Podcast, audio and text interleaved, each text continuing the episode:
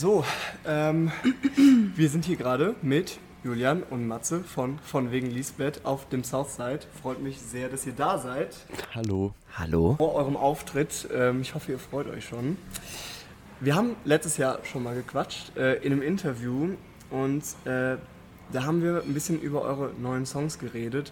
Und zwar äh, war das damals noch ähm, Autoteile und ähm, Podcast. Und da haben wir schon gesagt, okay, wie sieht es mit dem neuen Album aus? Und dann meintet ihr noch, wir wissen überhaupt noch nicht, wird es ein Album, wird es ein EP, werden es einfach nur ein paar Singles. Jetzt habt ihr ein EP gemacht. Äh, wie kam es? Warum habt ihr es so gemacht? Ähm, weil wir jetzt noch ein Album hinterher geschrieben haben. uh, das klingt spannend. Erzähl mir mehr darüber. Na, wir bringen im, ich glaube, ich darf es jetzt schon sagen, wir bringen im Herbst äh, ein Album raus. Wie heißt es? Das verraten wir, glaube ich, noch nicht. Das, Okay. äh, Kannst du was anteasern? Ähm, Mehr? Wie geht's? Ein Buchstaben? Es, kommt, es kommen zwei I's drin vor. und ein A. ähm, okay, also könnt ihr mir vielleicht ein bisschen erzählen, wieso ihr genau die fünf Songs oder die paar Songs in eine EP zusammengepackt habt? Ähm, ich ich würde es gar nicht EP nennen. Eigentlich haben wir ja nie irgendwie das so zusammen als so ein, sag ich mal, irgendwie ein Tonträger oder so rausgebracht. Wir hatten irgendwie letztes Jahr das Gefühl, weil das alles so unsicher war, wie lange irgendwie Pandemie noch geht und so, dass wir, wenn wir ein Album schreiben würden, ähm, einfach nicht wissen, wie lange wir warten müssen, bis das Sinn macht, das rauszubringen. Und dann haben wir einfach uns entschieden, anzufangen, Songs zu veröffentlichen. Und dass ein Album wird, haben wir eigentlich so Ende des Jahres, Anfang dieses Jahr so gemerkt. Irgendwann waren genug Songs da, irgendwann hat man irgendwie so ein großes, eine Idee von einem Album bekommen. Ich finde jetzt bei Opti ist aber schon auch, also ne, die, der Sound ähnelt sich ja irgendwie. Also es passt ja schon zusammen als EP. Wie habt ihr diesen Sound, also habt, ist, ist euch das auch aufgefallen quasi? Du meinst jetzt die fünf Songs, die wir letztes Jahr rausgebracht haben? Also unter Spotify sind sie auf jeden Fall ne, unter Ja. Opti als EP gelistet. Ach so, so meinst du, ja. Ähm, ja, also es, es war nicht, war jetzt nicht irgendwie beabsichtigt. Ich glaube, es ist einfach nur gerade so der Style und äh, den Sound, den wir gerade einfach machen, so an Musik. Ähm, und es passt auch ins Album. Es werden auch ein, zwei Songs auf dem Album sein von den fünf Songs. Ähm, und ja, ich glaube, das Album geht in dieselbe Richtung und schlägt noch auch aber noch mal ein bisschen einen neuen Weg ein. Was für ein Weg? Ähm, auch wir haben uns teilweise auch mal ein bisschen zurückbesinnt auf unsere ähm, An Anfänge, ganz am Anfang. Punkrock-Wurzeln. Unsere Punkrock-Wurzeln und irgendwie scheiß drauf, lass einfach so einen richtigen, einfachen Punksong schreiben. So, das findet man auch auf dem Album. Aber das passt ja so ein bisschen, eure neue Single auf Eis ist ja auch irgendwie so ein bisschen, finde ich, klingt so instrumenteller als jetzt irgendwie eure EP und besinnt sich so ein bisschen vielleicht so zu euren Roots. Genau, also das heißt, man kann so ein bisschen mehr davon erwarten dann auf dem neuen Album. Mm, ja, es ist alles dabei, glaube ich. Es ist eine wilde Mischung aus allem. Aber es geht auch ein bisschen was in die Richtung, ja. Die Fuß hat auf jeden Fall gesagt, ne, die haben auch auf Eis mal äh, bewertet und meinten so, das ist der alte von wegen Lisbeth Sound. Würdet ihr dazu stimmen? Was ist da eure Meinung? Oder ist es immer nervig überhaupt so dieses alte neue Sound-Ding? Äh, auf eine gewisse Art und Weise schon, weil es da ist es schon eher wieder so ein bisschen mehr Gitarrenmusik und wir hatten ja eine, eine Zeit lang schon viel mit Samples und viel ähm, auch so, wir haben eine Zeit lang viel Hip-Hop gehört und Matze hat viel so in die Richtung geschrieben und jetzt hat sich das wieder so ein bisschen in die, in die Gitarrenwelt irgendwie gemacht. Aber auch, auch das ist jetzt ein Song. Ich meine, äh, die anderen Zo von den anderen Songs äh, kann man das jetzt nicht so eindeutig sagen, würde ich sagen. Okay, alles klar, dann nochmal ein bisschen was äh, zu Opti vielleicht.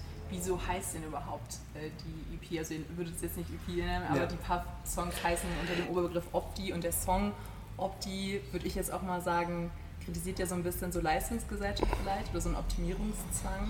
Da würde ich erstmal so fragen, spürt ihr das auch irgendwie als Musikerin, einen Optimierungszwang? Äh, als Musiker wei- weiß ich gar nicht so doll. Aber in, in allen anderen Bereichen meines Lebens ist äh, total doll, ja. Das kriegt man ja seit mit der Kindheit schon äh, eingeprägt quasi. Wo merkst du das am meisten?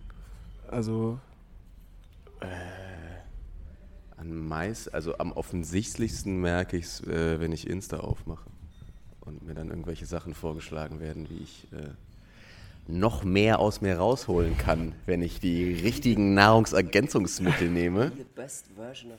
Genau, ja.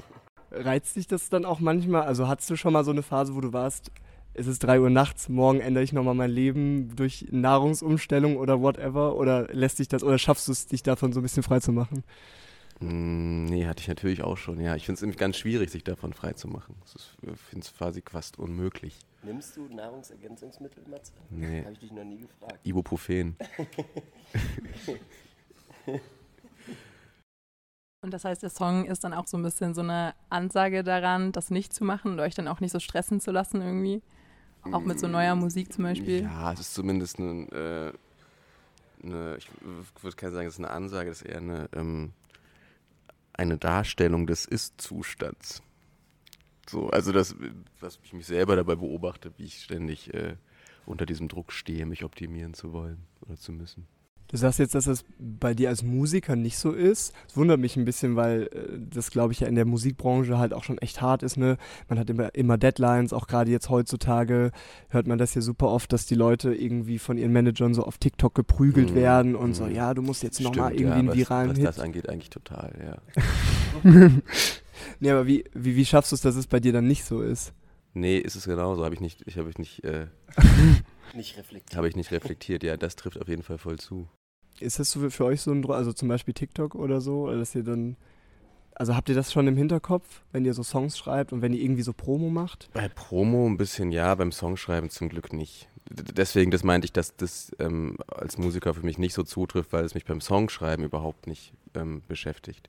Zum Glück. Also man kann sich ja auch den Druck machen, sich optimieren zu müssen, indem man weiß, okay, fuck, der Song darf nicht länger als 2,30 werden. Es muss sofort der Refrain kommen, damit das Ding überhaupt irgendwie im Radio gespielt wird. Es muss so ein- das und das Tempo haben, es muss so, so und so sein. Und das, davon schaffe ich es irgendwie relativ doll, mich frei zu machen. Aber dieses ganze Promo, Social Media Ding, das ist natürlich, äh, ja, das ist, das betrifft einen schon. Wie lang ist Opti? Wahrscheinlich genau ja nicht 2,30. Warum ist er nicht mal sieben Minuten lang? Also überhaupt nicht radiotauglich. Hier ist der nächste Bohemian Rhapsody Song von Von wegen das Bett. Ähm, aber äh, wir wollen auch noch über äh, Auf Eis ein bisschen sprechen. Ähm, das ja jetzt auch dann so ein bisschen schon die, äh, das Album, das hier T-Antis äh, ankündigt. Ne, thematisch ist es ja so ein bisschen, ich drehe mich die ganze Zeit im Kreis um mich selber. Ähm, wieso? Wieso hast du den so geschrieben? Weil ich mich so gefühlt habe. In welcher Lebenslage und warum? Ich habe alle Songs, die auf dem Album sind, eigentlich während dieser zwei Jahre, drei Jahre äh, Pandemie geschrieben. Und da habe ich mich auffällig oft so gefühlt, dass irgendwie einfach im Kreis drehe und nichts passiert und so. Aber so habe ich mich auch schon vor zehn Jahren manchmal gefühlt. Also ich glaube eher, dass, dass Corona das Gefühl noch ein bisschen verstärkt hat und ein bisschen so rausgefiltert Und die Olympischen Winterspiele vielleicht noch. Stimmt, ja. Das war der Ausschlaggeber. Aber geht es jetzt besser, wo jetzt der Corona doch, man möchte sagen, so ein bisschen abklingt, auch wenn wir auch jetzt noch Corona-Scares hatten und die Hälfte von unserer Festivalgruppe nicht mitkommen konnte. Aber so eine Quarantäne ist ja jetzt nur noch in Ausnahmefällen. Geht's dir da jetzt besser mit? Ja, irgendwie, also klar, es fühlt sich natürlich jetzt schon anders an. Es ist mega cool, wieder unterwegs zu sein. Aber es war nicht jetzt so ein reiner Lockdown-Song für mich. Also das, dieses, dieses Gefühl, das kenne ich auch schon viel, viel länger und das werde ich auch noch, glaube ich, länger so haben. Alles klar, und auch dann irgendwie in dem neuen Album, weil ich finde auch die letzte EP, da könnte man ja schon so ein bisschen so ein Oberthema sehen, dass so viele Songs vielleicht von der Corona-Zeit inspiriert waren, so ein bisschen. Jeder hat da so einen Podcast rausgebracht in der Zeit und das war mega nervig und ähm, Leute wollen sich optimieren, weil sie die ganze Zeit auf Instagram hängen und man so Genau. übelst viel Zeit hat. So die Phase hatte ich auch am Anfang. Ja, also zu viele Green Smoothies und so. Und das heißt so thematisch, was so, was können wir denn so vom neuen Album erwarten? Also wenn ihr da vielleicht mal so schon so wisst, was euch so für Themen momentan beschäftigen, wo man jetzt vielleicht nicht mehr Bock hat, über Corona zu reden. So.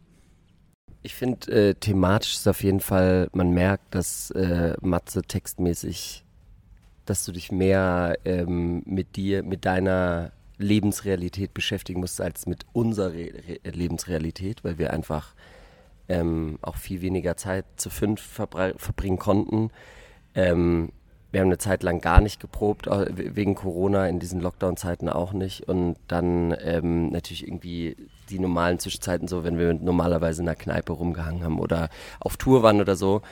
Ähm, das war sonst immer natürlich irgendwie in den Texten mit eingebaut, deswegen finde ich es auf jeden Fall eher eine, ähm, vielleicht ein privates Album von Matti. Matzes persönlichstes Innerstes. nee, aber ich finde es auf jeden Fall, es hat viel, äh, es ist viel aus der Selbstperspektive. So von, von aus meiner Beobachtung heraus, finde ich. Matze-zentriertes Album. Kannst du das denn so bestätigen? Äh, weiß ich, weiß, Äh, weiß- Digga, weiß Digga, ich. weiß ich nicht, Digga. Ähm, keine Ahnung, ich finde es immer super schwierig, im Nachhinein über die Songs und über die Texte zu reden. Und das, weil es war ja ein Pool an, keine Ahnung, 30, 40 Skizzen und daraus haben wir dann im Endeffekt zwölf genommen, die wir gemacht haben. Und da war thematisch irgendwie, habe ich gefühlt, es war alles irgendwie dabei. Wie ist es dann für dich, beziehungsweise dann vielleicht die anderen Bandmember? Also das ist ja erstmal per se jetzt nichts Schlimmes, aber so, wenn du viele Songs oder so mehrere persönliche Songs, aber ihr seid natürlich so auch mit auf der Bühne. Was ist das dann für euch für ein, für ein Gefühl?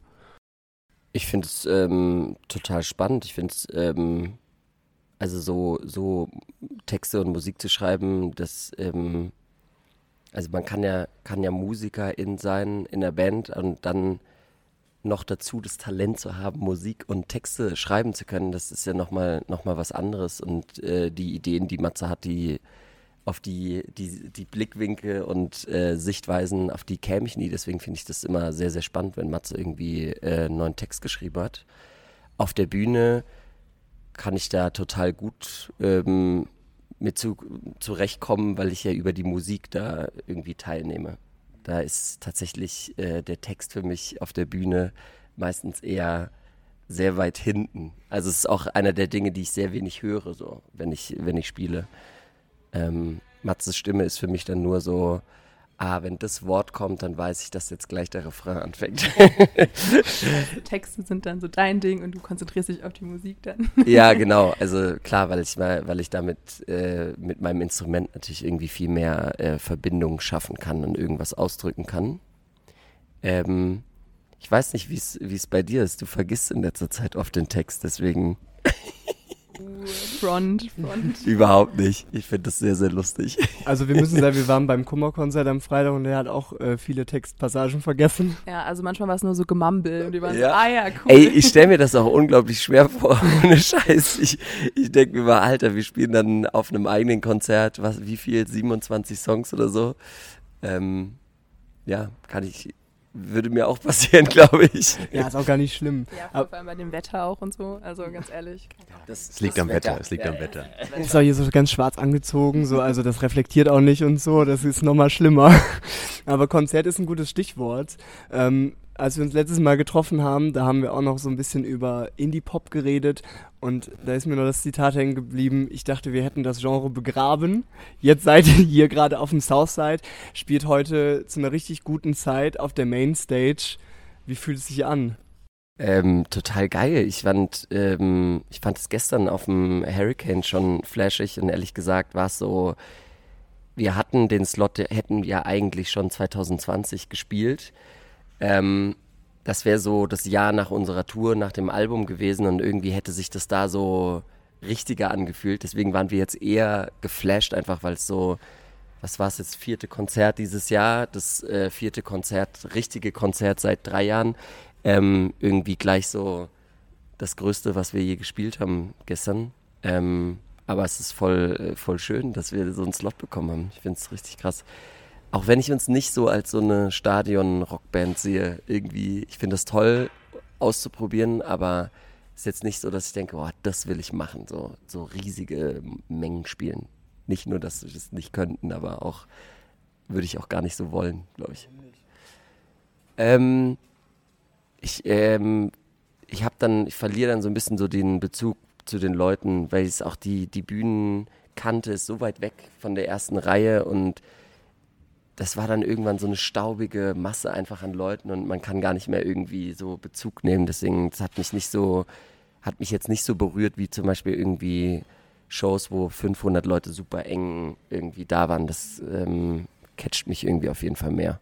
Wie seht ihr das so mit so Animieren von der Crowd? Weil irgendwie gestern war auch bei Giant Rooks, da hatte man so ein bisschen gemerkt, er hat es ein bisschen übertrieben. Da war es dann irgendwann so, dass wir irgendwann nicht mehr mitkamen, so weil der Beat einfach zu schnell war, man so, ey, oh, ey. Und äh, ja, was habt ihr euch so für heute Abend da so überlegt? Nichts. Nee, nee, sowas machen wir, glaube ich, grundsätzlich eigentlich gar nicht. So, da, ich glaube, dafür sind wir zu sehr, ähm, zu sehr Punkband. Also da schämen wir uns eher so ein bisschen für. Also das, ganz gestern kam ich mir schon sehr Rockstar-mäßig vor, als ich dann einmal so zum Klatschen aufgefordert habe. Das war schon so. Das Deutscheste, was es gibt. Das war schon Ja. das höchste der Gefühle. Aber war es geil? Das war Oder? mega geil. Das war natürlich komplett geil, aber ja, wir sind, wir, wir machen einfach nur Musik und wir sind dann nicht so Leute, die dann irgendwie noch hier Schlauchboot auspacken und dann da auf der Menge surfen. Äh, wie rankt ihr jetzt gerade so das, den Auftritt heute? Also ihr hattet ihn noch nicht, aber so vom Gefühl, so vom Slot her, mit eurem bisherigen Konzert- und Festival-Experiences. Also ist es schon noch eine große Sache für euch? Okay, ihr wart jetzt gestern auf dem Hurricane, das ist dann ein Vergleich. Was, was meinst du mit Ranken? Äh, Also, Ähm, ja, dass ihr irgendwie sagt, so, boah, das ist jetzt schon noch, also wir sind schon ein bisschen aufgeregt oder so, das ist irgendwie richtig cool, oder seid ihr so, ja, pff, ist egal. gestern war ich schon 1000, zwei, zwei Millionen Leute, ist, ist, macht keinen Unterschied.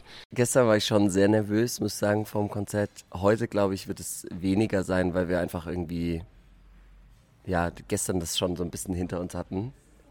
Ähm, aber ich finde, da jedes Festival äh, ist ja komplett anders, hat einen anderen Vibe. Ich finde auch jetzt, auch wenn das irgendwie zusammengehört, die beiden Festivals, komplett unterschiedlicher Vibe von, von den Leuten, was ich bisher gesehen habe, von der von dem Gelände und so. Deswegen, ich glaube, man kann es immer nicht vergleichen. Ich habe da auch da gibt es jetzt kein besser oder schlechter. Und von der Größe her, das weiß ich etwa nicht. Ähm, Deichbrand war mal ein riesiges Ding, was wir gespielt haben. Und Hurricane war, glaube ich, schon das Größte, was wir bisher gemacht haben jetzt. Ja, apropos Hurricane, also Peter Fox hat gestern so gesagt, boah, das Hurricane war nicht so nice wie ihr, so von der Crowd her. Wahrscheinlich sagt ihr es allen, aber Genau. wir haben es jetzt einfach mal wirklich uns angenommen Ja. und gesagt, wow, gut, Das ist ein guter Trick. Genau, ja. Ähm, aber macht das auch mal. ja, so als Tipp.